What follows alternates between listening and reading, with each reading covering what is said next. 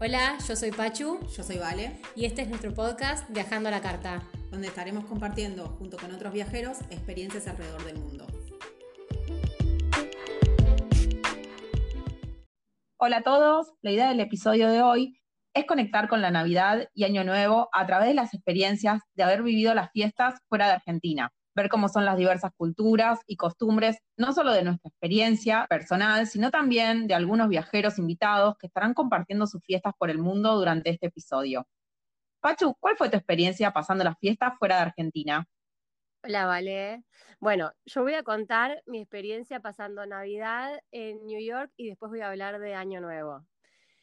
A diferencia de lo que la mayoría debe pensar, mi, mi balance no fue positivo bueno, por un montón de cosas. Primero, uno cuando viaja a New York te vas por una semana, mucho, más tiempo no, porque es un montón.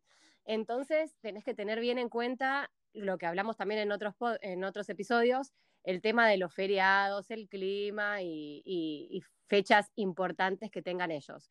Nosotros llegamos el 23 de diciembre, primero que éramos un grupo enorme, éramos 13. Llegamos el 23 de diciembre y estaba explotado, explotado de gente. Ya lo sabíamos eso, sabíamos que iba a estar lleno, pero nunca nos imaginamos tanto. O sea, al punto de que mi abuela la perdimos una vez porque la agarró una, una ola de chinos que venían todos juntos caminando, tin, tin, tin, tin, tin, se la llevaban, se la llevaban, o sea, la ola se la llevaba, la tuvieron que rescatar de ahí adentro. Bueno, eso fue el 23, caos terrible. El 24, todo cierra temprano porque, claro, es Navidad y, y de Nochebuena y todos se van a pasar en familia. Ese día cierra todo temprano y no tenés dónde ir. Nosotros logramos que nos dejen un, que nos abran un restaurante para, para nosotros, básicamente, porque aparte nos juntamos con más familia, ya terminamos siendo 20, pero bueno, fue de casualidad que nos lo abrieron. Pasamos, pasamos el 24 ahí, 25 es feriado, todo está cerrado. Y 26, 25 de la noche, empieza una tormenta de nieve impresionante, que el 26 tuvieron que cerrar el puente. Cuando cierran el puente y la gente no puede pasar para ir a los trabajos, muchos lugares cierran o están abiertos eh, menos horas, qué sé yo. Entonces, claro, o sea, de una semana que no fuimos, el 24 estuvimos mediodía, mediodía nada más, con los locales abiertos, 25 todo cerrado, el 26 todo cerrado por esto, que si bien decís, bueno, no importa, no es que vas en modo shopping porque era otro tipo de viaje, hacía un frío terrible. Y tampoco te daban ganas de ir a caminar por el Central Park. Tengo una foto que la nieve me llega a la cintura. Así que tampoco es que te dan ganas de estar paseando y caminando mucho tiempo, ni hablar de que a las 4 de la tarde ya es de noche, tipo como si fueran las 10 de la noche acá. Bueno, así que eso, mi experiencia en New York, no sé si volvería. Bueno, por ahí hoy que ya conozco, sí, no me interesa tanto hacerlo a las corridas y, y, y me pongo mal si no llego a algún lugar, porque, porque nada, ya estuve, pero no sé si iría a conocer New York en alguna de estas fechas. Creo que tuviste mala suerte con el tema del clima. A mí me pasó una vez en New York también de que me agarra una tormenta muy fuerte de nieve y real, o sea, uno piensa que lindo la nieve, pero cuando te pasa te limita un montón, eso es una realidad. La vez que yo fui a Nueva York para las fiestas, llegué unos días antes, habré llegado como una semana antes de Navidad, porque esa oportunidad me quedé las dos fiestas, y es tal cual lo que vos decís. La realidad es que hasta antes del 23 es un lujo la ciudad, hay re poca gente, y justamente para mí ahí el tip es aprovechar para hacer todo lo que quieras hacer, si querés subir a, no sé, al Empire State, si querés patinar en alguna de las, de las pistas, aprovechar para hacerlo antes de Navidad, porque, porque claro, el 23 empieza a llegar los turistas también americanos, entonces todo es, eh, es un descontrol literal, como vos contás. Y lo del 25, también me acuerdo que me pasó lo mismo, nosotros fuimos a pasar el 25 a Filadelfia, y lo que sucede es que, es que en Estados Unidos, viste que festejan mucho más el 25 que el 24. De hecho, la Nochebuena, sí. la Nochebuena es como que no se festeja. Pero el Sí, sí, 25 salen, al revés que acá, que quizás uno ya medio como que el 25 no lo festeja tanto, empiezan a salir a full los micros desbordados porque todos se mueven de ciudades para, para, Para ir con sus familiares Claro. Tal cual. Me acuerdo que en Filadelfia no había un alma, no encontrábamos ni siquiera un lugar para ir al baño, o sea, literal estaba totalmente deshabitado. Así que bueno, eso es algo como para, para preverlo un montón.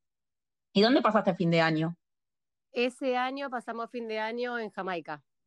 Divino. En la playa, Creo que no hubo fuegos artificiales.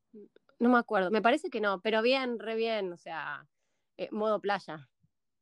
La cena que te hacen a, a la noche. eh, No, eso divino, divino.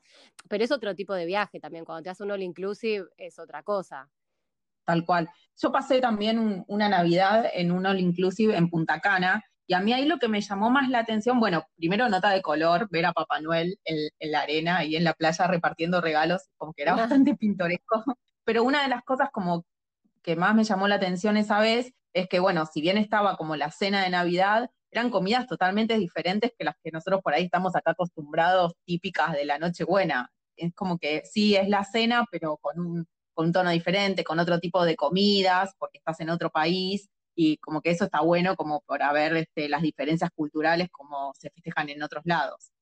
Sí, bueno, sí, eso sí, tal cual. Las comidas, probás comidas típicas de los lugares donde estás, eso, es- eso es buenísimo. Vos pasaste Año Nuevo en New York, ¿cómo es?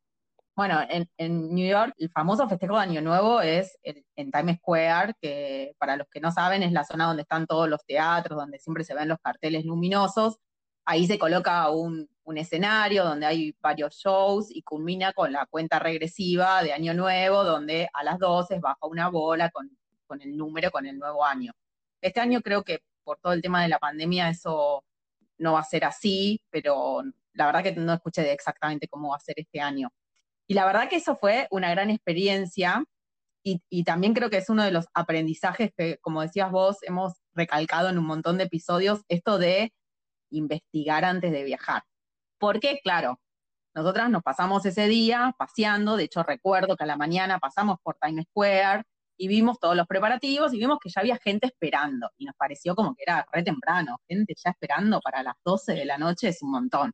Entonces nosotras lo que hicimos, yo estaba con algunas amigas, es planear plan cena, donde, en el departamento donde estábamos eh, parando, y luego salir como más temprano para Times Square, no sé, pensamos que íbamos a llegar y íbamos a estar ahí en Times Square, estar listas para ver todo el show.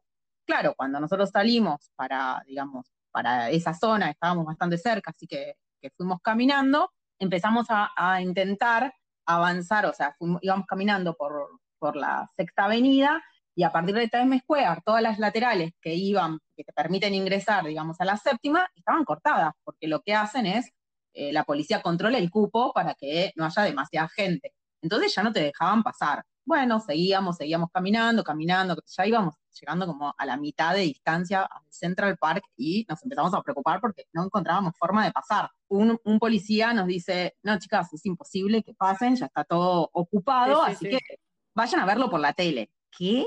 O sea, venimos de Argentina para ver caer la bola en Times Square por la tele, no hay forma. Dijimos, de alguna forma tenemos que pasar. Así que seguimos intentando.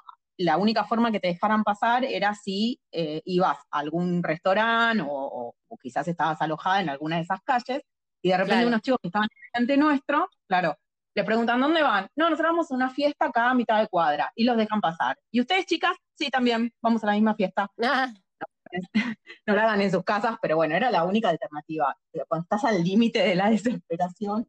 Así que bueno, nada, de esa forma conseguimos pasar y gracias a eso pudimos ver la ceremonia un poco lejos, pero bueno, tuvo el condimento que estaba nevando, así que es como que tuvimos ahí nuestro fin de año, eh, como si fuera la Navidad blanca. blanca, la verdad que- muy bien. es una, fue una re linda experiencia. También lo que, lo que rescato de la ciudad, que, que bueno, vos tuviste mala experiencia, pero la verdad que es innegable el esfuerzo que hacen en la decoración No, de toda no. la ciudad. No, de, de eso no tengo nada para decir. Divino todo, o sea, me encantó la decoración, el espíritu navideño, me encanta, me encantó. Ahora, si tenés que ir a conocer New York o una de estas ciudades importantes para fin de año o Navidad, pensalo dos veces. O andás sabiendo que todo es más lento, los horarios son reducidos, el clima no es lo mismo que sea invierno a que sea verano. Sí, yo creo que son dos experiencias diferentes. Una es ir a conocer una ciudad, la que Claro, a fuera, la y otra es ir de- a claro, pasar. Exacto, claro. exacto, porque como vos decís, el espíritu navideño es, es, es tremendo. Eso que vemos en las películas, que entras a cualquier negocio y están las, las Sí, musiquitas sí, sí, sí. y todos los, Sí, tal cual. La Quinta Avenida, cual más de, parece una competencia de decoración de luces eh, y adornos, real, eso es, me parece que es una experiencia increíble. Sí, tal como vos decís, hay que ir preparados, que es vivir la experiencia de las fiestas, no ir a, conocer, una ciudad. Es lo mismo que si alguien viene ahora para las fiestas a Buenos Aires, o sea, va a encontrar un Buenos Aires diferente, eh, con, con toda la, gente corriendo y el tránsito y todo, tal cual, todo el caos previo a las fiestas, que no es lo mismo que conocer la ciudad en otro momento. Y pensando en, fiestas distintas, ¿cómo fue tu fin de año en Hong Kong? Bueno, mi fin de año en Hong Kong eh, fue bastante parecido, entre comillas, a lo que vos contás recién de, a lo que contabas recién de New York. Nosotros nos fuimos con amigos, con una pareja de amigos y las dos hijas, una de un año y medio y la otra de cinco, un mes a Asia el primer destino, o sea, la idea era ir a Japón y si después me echábamos con algún otro lugar, genial, pero nuestra idea de viaje era Japón. Lo organizábamos con tiempo, qué sé yo, cuando miramos las fechas y se nos estaba acercando la fecha de viajar, dijimos, espera, Navidad en Japón, ¿se festeja igual que en el resto del mundo? Porque también nos entró esa duda. Empezamos a investigar y en Japón dan feriado toda la semana. Entonces dijimos, listo, chau, sonamos, toda una semana bollando sin poder entrar a ningún lado, ¿qué hacemos? No estábamos 100% seguros, pero ante la duda dijimos, busquemos un lugar para pasar año nuevo y después volvemos a Japón y lo recorremos como corresponde. Bueno, nosotros llegamos también muy, creo que fue el 28 o 29 a Japón, muertos de sueño, jet lag, agotadísimos, estuvimos una noche en Japón y de ahí nos tomamos un avión a Hong Kong para pasar año nuevo en Hong Kong. Imagínate, llegamos el 31 a Hong Kong, también ponerle que te diga, no sé, 7 de la mañana, muertos. Y teníamos que esperar hasta las 12 para poder ver el show de luces y fuegos artificiales. Y me pasó lo mismo, que en todos lados te decían, no, tenés que ir con 7, 8 horas de anticipación a, a buscar un lugar, y porque si no, no lo ves, qué sé yo. Nos dijimos, ni locos, vamos a ir con dos nenas chiquitas, más el cansancio que teníamos encima, ocho horas antes a sentarnos a un lugar, cuando íbamos a estar nada más que tres, cuatro días en Hong Kong. Vayamos a recorrer, comemos algo, brindamos tipo antes de Año Nuevo y después vamos a buscar lugar y ver los fuegos artificiales. Bueno, así fue como los fuegos artificiales los vieron mis papás acá en Buenos Aires y yo no los vi nunca, porque comimos, estaba todo cortado, todo vallado, todo, todo, todo explotado también, o sea, una cantidad de gente terrible. Obvio, hicimos la gran Argento, saltamos con los cochecitos las vallas, tratamos de meternos, meternos, meternos, llegamos hasta re adelante, se hicieron las 12 y teníamos un edificio enfrente que nos tapó todos los fuegos, pero no los pudimos ver ni de costadito. O sea, veíamos el humo, cómo se iba de costado, cómo se lo llevaba el viento, el humito ese que deja el fuego artificial, era me quiero morir, nos perdimos. Habremos estado cuatro horas igual sentados esperando, no estuvimos poco.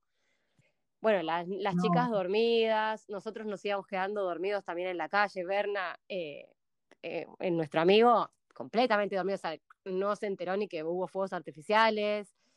Así que también un fracaso extraño nuevo en Hong Kong. Estas experiencias se aprende, se aprende para la próxima vez averiguar más, hacer caso, preguntar a los locales y, y, poder aprovechar más, porque la verdad irse hasta estos lugares increíbles. No, no, no, volvería, pero porque no es que tuve mala experiencia, es que no me perdería, eh, no perdería el tiempo por eso. No estaría ocho horas parada en un lugar para ver fuegos artificiales, no lo haría en ninguna parte del mundo, ni tampoco pagaría, volvería a pagar el doble los hoteles, por ejemplo, que es carísimo, nos costó muchísimo conseguir hotel, entonces por ahí te tenés que hospedar en lugares más alejados. Igual, ojo, me encantó, me, pareció espectacular, o sea, no es que digo, no, no me gustó, me gustó, pero no lo volvería a hacer, no perdería dos, tres días de viaje por eso. Ya está, ya lo vi, ya lo hice. Igual, nada, yo te digo esto y mañana me decís, vamos a pasar Año Nuevo a Australia y tengo el pasaje en la mano, ya, la valija hecha. Me encantaría, pero, pero sí hacer un viaje más largo, ¿no? De una semana a 15 días, o sea, porque ya de base le tenés que descontar dos o tres entre feriados y, lo que perdés del día esperando a, a, encontrar un buen lugar para ver los fuegos artificiales. Soy el Grinch. Sos el Grinch del Año Nuevo. fiestas. Mal. Sí, sos el Grinch de Horrible. No, por eso, creo que es lo que decíamos antes. Un poco la idea es entender que si el plan es ir a pasar unas fiestas, lo tengo que planificar con tiempo, tengo que saber que tanto los vuelos como los hoteles van a ser eh, más solicitados y por ende entonces más caros, porque no está solamente el turista que quiere ir a pasar las fiestas en ese lugar porque es novedoso, porque tiene algún, eh, algún festejo más destacado, sino también está la gente que viaja para pasar sus fiestas con sus familias. Entonces es mucha gente la que se moviliza en esas fechas. Entonces es oferta-demanda. Los pasajes en general son carísimos. Yo recuerdo que ese año que fui a pasar a New York las fiestas, creo que lo saqué casi que un año antes el pasaje para, para asegurarme no pagar una fortuna. Así que eso es algo a tener en cuenta.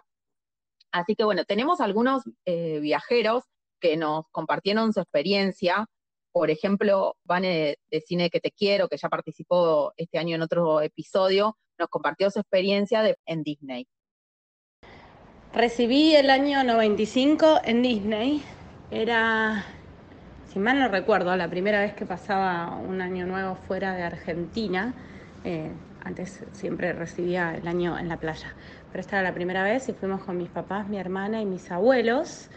Y lo, que me acuerdo y me pareció magnífico era de, digamos, toda la gente como en Disney muy de, fiesta y tiraron una hora de fuegos artificiales en el castillo de fondo, eh, sin parar, sin parar. Me acuerdo de estar una hora con la cabeza mirando el cielo eh, y con mucha gente alrededor, con unos franceses, con alemanes, como de muchas nacionalidades, y me acuerdo que los franceses tenían una botella de champán bien franceses y le compartieron a mis papás, a mí no era muy chiquita, eh, y, me acuerdo de eso, como de esa diversidad de que tiene cuando vas a Disney, que ves gente de muchos lados y estás recibiendo el año rodeada de gente que no conoces, pero que compartíamos todo el mismo espíritu de arrancar un nuevo año con nuevas ilusiones y nuevas esperanzas como creo que nos pasa a la mayoría eh, en Año Nuevo. Siguiendo con Estados Unidos, otro disco que nos comparte Mechi es Año Nuevo en Las Vegas. Hola chicas, ¿cómo están? Les quería compartir mi experiencia eh, pasando Navidad en Las Vegas. Eh, me gustó tanto que fui varias veces, así que tengo varios tips para pasarles. lo ideal, o por lo menos a mí, me encantan mucho los shows y puedes encontrar a los mejores artistas en un solo lugar. Entonces está buenísimo poder ir y hacer una seguilla, eh, durante los días que estés allá viendo diferentes shows, como por ejemplo Elton John, Celine Dion, Gwen Stefani, eh, Maroon 5, eh, Bruno Mars. la verdad es que las opciones son muchísimas. mi consejo es siempre intentar ver los shows que son más chicos, los que se hacen en los teatros. Porque tenés al artista muchísimo más cerca y por más asiento lejos que saques o el más barato que saques, siempre vas a poderlo ver tipo ahí, ahí. Em, otra cosa para tener en cuenta es que, por ejemplo, el día de Año Nuevo, eh, yo pasé dos veces y una vez me equivoqué y el show que creo que era de Cristina Aguilera terminó después de las 12. Entonces pasé las fiestas dentro del teatro. En mi opinión, qué sé yo, únicamente que sea un artista que ames mucho, está bueno como opción, pero estaría bueno que el show termine antes, así puedes salir a tiempo para ir a la calle principal, la avenida principal de Las Vegas, en la cual a las 12 tiran fuegos artificiales. Eh, todos los años va cambiando, o sea, no siempre tira fuegos artificiales el mismo hotel, eso se tienen que fijar antes de viajar. Una de las opciones mejores, la verdad, más, más lindas para mí es pasarlo, pasar la cena en la Torre Eiffel eh, del Hotel París, eh, porque tenés una muy buena visión de cualquier hotel que pueda llegar a tirar fuegos artificiales pero la verdad que son muchos los hoteles y están todos buenísimos y si también lo pasas en la, en la calle no es mala idea, lo que pasa que es invierno, pero bueno, toda la gente está tomando, bailando en la calle, es como muy entretenido. Bueno, después de haber disfrutado del, del, show que elegiste, de haber ido a pasear por la calle principal y mirar los fuegos artificiales, de haber cenado en algún restaurante lindo que también tienen muchísimas opciones, Después llega la noche en Las Vegas, la noche noche. hay muchísimos boliches y lo mejor de todo es que hay muchos DJs para elegir.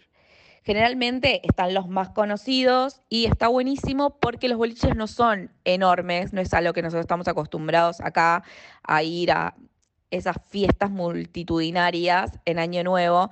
Allá los boliches no son tan grandes, entonces puedes estar muy cerca del DJ. Y lo divertido es que pasan siempre cosas muy raras, como por ejemplo en las mesas VIP empiezan a tirar dólares para arriba y la gente empieza a agarrar los dólares es recomendable para mí sacar las, las entradas con antelación. Las puedes sacar a último momento, pero yo siempre prefiero organizar bien para esa noche, tanto la cena, el show y el boliche. Otra atracción que no se la pueden perder es pasar por todos los hoteles. Todos los hoteles uno puede entrar y puede salir sin estar hospedado en ellos. Y una de las cosas que tienen que ir a ver es el invernadero que está dentro del Hotel Velayo, en el cual para Navidad es una belleza, cambian todos los años, tienen árboles enormes, enormes, enormes y siempre eligen una temática diferente. Eh, eso es algo hermoso que nunca se lo van a olvidar y te puedes sacar fotos. Eh, es una belleza. Y obviamente cada hotel tiene algún arbolito de Navidad que obvio va a ser hermoso y enorme, o sea, no se los pierdan eh, porque es algo único. Buenísimas estas experiencias, eh, creo que las voy a agregar a mi lista de pendientes. Eh, pasar una, una Navidad en Disney debe ser increíble y en Las Vegas, yo recuerdo que pasé un 4 de julio en Las Vegas y la verdad que los fuegos artificiales son todo un espectáculo. Muy buenas experiencias. También Caro, de Onmashiva, que también participó este año en otro episodio, nos cuenta su experiencia hace ya varios años en Europa. El viaje que le quiero compartir en esta ocasión es uno que hice hace muchos años para Navidad y Año Nuevo en 1998 en Europa. Eh, lo que quiero resaltar particularmente es Año Nuevo, que fue de lo más divertido. Nosotras viajamos, una amiga y yo, a la casa de su hermana que vivía en Zurich. Y de ahí nos invitaron ellos, ella y su pareja, a pasar con ellos Año Nuevo en Viena. Y fuimos en auto. Ya de por sí, ese viaje muy bueno, muy recomendable. Para mí viajar en auto en todos lados está buenísimo y en Europa, que tiene distancias cortas, está bárbaro, porque no lleva mucho tiempo y, aprovechas a recorrer un montón los paisajes, especialmente en invierno, Suiza, Alemania y todos esos, Austria, o sea, los paisajes son espectaculares, así que me pareció eh, muy lindo esa, manera de viajar, la súper recomiendo. Y después, una particularidad que encontramos en Viena es que la gente, que eso pasa en muchas ciudades, pero por ahí no tanto estamos acostumbrados en Buenos Aires, que lo pasan en la calle las 12. Entonces fuimos a cenar a un restaurante, ahí por el centro de Austria, de Viena, y eh, a las 12 tuvimos que salir corriendo porque, bueno, no, había demasiados argentinos en la mesa y no planificamos muy bien los, tiempos, tuvimos que salir corriendo a las 12, eh, lo pasamos, lo íbamos a, recibir en el reloj Anker, que es uno de, se encuentra en la plaza más antigua de Viena. No es el lugar más popular, el lugar más popular es la plaza del ayuntamiento, pero a mí me pareció muy lindo el lugar, es como un, callejón, este, con lo cual es como, no sé, como más íntimo, tiene como más mística. Eh, y bueno, y ahí eh, llevamos copas, champagne y abrimos, descorchamos y recibimos con, con el champagne ahí en la calle. Me pareció muy divertido. Además, es bastante, como les decía antes, era bastante típico que la gente eh, salga a la calle a recibir el Año Nuevo. Y en Viena hay muchos vendedores ambulantes, venden sangría caliente. Bueno, como es invierno, hace mucho frío, entonces muchas cosas calientes. Y la verdad que es muy divertido. Encima de ese año particularmente había un, evento juvenil, con lo cual había muchos más jóvenes por ahí que, en otro momento y me pareció, eh, la verdad, muy lindo. Como recomendación principal, creo que diría reservar alojamiento con, con más tiempo que en unas vacaciones habituales, dado que hay mucha más movilización de gente. Y después depende qué es lo que cada uno quiera hacer. Ahora, si yo volviese a Viena, por ejemplo, este, está como típico el concierto de, fin de año de Viena, quizás con más años y más presupuesto, iría a hacer algo así como bastante distinto. Pero siempre me parece que hacer cosas eh, que hace la gente, a mí es lo que más me gusta, ¿no? La gente del lugar. O sea, preguntar a los locales cómo pasan las, las fiestas y hacer algo típico de ellos, a mí me parece muy atractivo. Seguimos en el viejo continente y Luli nos comparte su Navidad en Bélgica. Hola Pachu, hola Vale. Hoy voy a compartir con ustedes una de las navidades más lindas que pasé fuera de Argentina, que fue en Bruselas, en Bélgica. La gran diferencia con Argentina es que en Bélgica pareciera que todo diciembre gira alrededor de la Navidad. Todos están en las calles con los otros navideños, disfrutando de todas las decoraciones y de los mercados. Mientras acá estamos con toda la vorágine de fin de año y de repente llega Navidad. La diferencia obvia es que allá es invierno y eso ya genera toda una atmósfera navideña que no conocemos. Todo eso, sumado al escenario que propone la ciudad de Bruselas, genera un ambiente mágico y de cuentos que realmente vale la pena conocer. Bélgica es un país muy chico, pero con muchas opciones para viajar y poder conocer en el día, por lo que recomiendo que parando en Bruselas usen el tren para ir a pasear por el día a distintas ciudades, siendo indispensable ir a Brujas o a Gante. También para conocer un poco más del ambiente navideño en lugares que son realmente de cuento medieval. Las ofertas gastronómicas de Bélgica son ideales para esta época. Recomiendo aprovechar los mercados navideños que están por todos lados y son organizados por gente local. Son una gran opción para comer platos típicos y a toda hora. Son riquísimos y a buenos precios. Tenés los platos típicos como raclette, tartiflette, las papas fritas que son famosas en Bélgica, las moules frites, la carbonade y muchísimas más. También tenés todas las cervezas belgas, vino caliente, chocolates y los famosísimos gofres. También recomiendo ver el show de luces de la Grand Place, que en Navidad tiene como un tinte especial.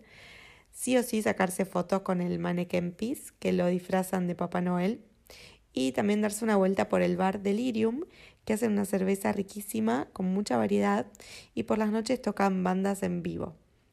Y tiene un condimento adicional que la gente allá sale vestida con sus suéteres navideños, así tal cual lo vemos en las películas. Bueno, en resumen, es una ciudad de cuento con comida muy rica y una ubicación estratégica para aprovechar el tren y seguir viajando y conociendo nuevos destinos. Creo que retiro todo lo que dije antes y quiero ir a pasar Navidad o Año Nuevo a cualquiera de estos lugares o a cualquier lugar donde, donde me digan voy a pasarlo. Sí, tal cual. Lo que nos contó Luli de Bélgica es un cuento. Me quiero ir ya. Están muy buenas las experiencias de estos viajeros. Muchas gracias por compartirlas. Y Pacho, ¿cuál sería tu pendiente? ¿Dónde pasarías las fiestas ahora que ya te estoy convirtiendo y no sos tan, tan, grinch? Ahora que no soy grinch, bueno, como te dije antes, me encantaría ir a Australia y cualquier lugar en realidad, a mí porque me gusta viajar a cualquier lado, pero sí, lo pasaría en cualquier lado.